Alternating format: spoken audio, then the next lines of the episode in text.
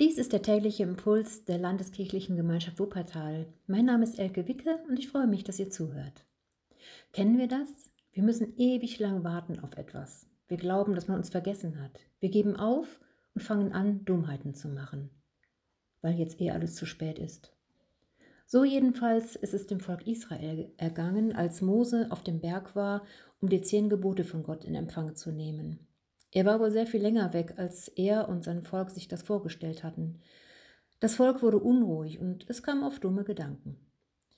Die Menschen fühlten sich verlassen von Mose, ihrem Wegbereiter, der sie aus Ägypten geführt hatte und mit dem sie weiterhin unterwegs sein würden, wenn er denn zurückkommen würde. Aber nun sind sie an dem Punkt angekommen, wo sie aufgeben, wo sie nicht mehr daran glauben, dass Mose zu ihnen zurückkehrt. Aber sie haben ja noch den Aaron. Ihn fangen sie an zu bequatschen. Hey Aaron, wir müssen was unternehmen. Das Volk steht ohne Führer da. Irgendwas muss mit Mose passiert sein, dass er nicht zurückgekommen ist. Los, Aaron, mach uns Götter, die uns anführen. Und Aaron lässt den ganzen Goldschmuck des Volkes einsammeln, schmilzt es und meißelt ein goldenes Kalb daraus. Das Volk jubelt, und als Aaron sieht, dass sie das Kalb bejubeln, baut er einen Altar davor und ruft ein Fest aus für den nächsten Morgen. Am nächsten Tag standen sie alle früh auf und brachten Brand- und Schlachtopfer dar. Das Volk setzte sich nieder, sie aßen und tranken, und dann, bisher dachte ich, hm, irgendwie noch alles im Lot, oder? Ja, aber dann standen sie auf, um sich zu vergnügen. Und Gott, der noch oben mit Mose auf dem Berg war, sah, dass sie es dort unten immer bunter und doller trieben, dass sie inzwischen das Kalb sogar anbeteten. Er war tief entsetzt und erzürnte unglaublich. Gott forderte Mose auf, vom Berg hinabzusteigen. Er sagte, Dein Volk, das du aus Ägypten geführt hast, läuft ins Verderben. Schnell sind sie vom Weg abgewichen, den ich ihnen gewiesen habe. Sie haben sich ein goldenes Kalb gemacht und es angebetet. Sie rufen, das sind deine Götter, Israel. Die haben dich aus Ägypten geführt. Gott zeigt sich Mose gegenüber sehr wütend über sein Volk und verspricht, ich will dieses halsstarrige Volk vernichten, denn ich bin zornig über dieses Volk. Und jetzt lass mich. An dieser Stelle hätte ich mich, glaube ich, verdrückt, heimlich aus dem Staub gemacht. Aber so nicht Mose. Er tritt Gott gegenüber und beschwichtigt ihn. Er beschwichtigt. Er spricht, Warum, Herr, lässt du dich von deinem Zorn hinreißen? Es ist doch dein Volk.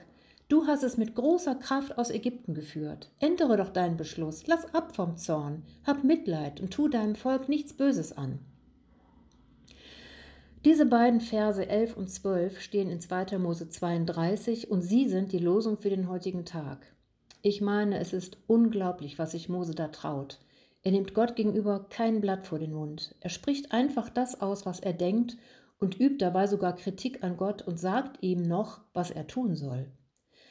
Beim Lesen der Geschichte über das goldene Kalb und beim Nachdenken über diese beiden Verse sind mir zwei Gedanken gekommen, die ich mit euch teilen möchte. Wofür steht diese große Sehnsucht des Volkes Israel nach einem, der sie führt? Metaphorisch betrachtet könnten wir fragen, was macht es mit uns, wenn unser Leben aus dem Ruder läuft, wenn es keinen konkreten Plan mehr gibt, an den wir uns halten können? Suchen wir dann nicht auch Zuflucht in irdischen Dingen? Geraten wir vielleicht in einen Kaufrausch oder fangen an, über alle Maßen zu essen oder Alkohol zu trinken? Betäuben wir uns unserer Enttäuschung durch Partys oder andere Ausschweifungen?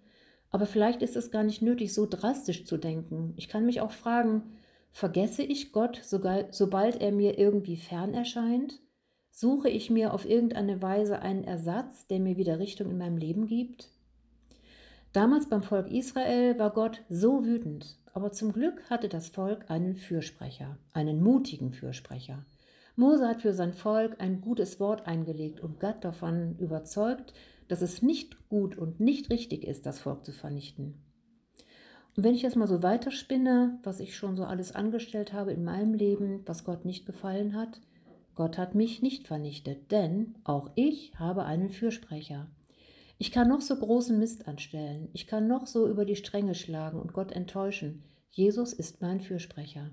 Er hat alles nur Mögliche auf sich genommen, damit Gott gnädig ist und seinen Zorn nicht auf mich kommen lässt. Das ist einfach wunderbar, im wahrsten Sinne des Wortes wunderbar. Und genauso steht es im heutigen neutestamentlichen Lehrtext in 1. Johannes 2, Vers 1, Wenn jemand sündigt, so haben wir einen Fürsprecher bei dem Vater, Jesus Christus, der gerecht ist. Da kann ich nur meinen Blick zum Himmel richten und sagen, danke Herr, danke, dass du mir meinen großen Mist nicht anrechnest. Danke, dass du deinen Sohn für mich und meine Schuld geopfert hast. Danke, danke, danke. Und der Friede Gottes, der höher ist als alle Vernunft, bewahre unsere Herzen und Sinne in Christus Jesus. Amen.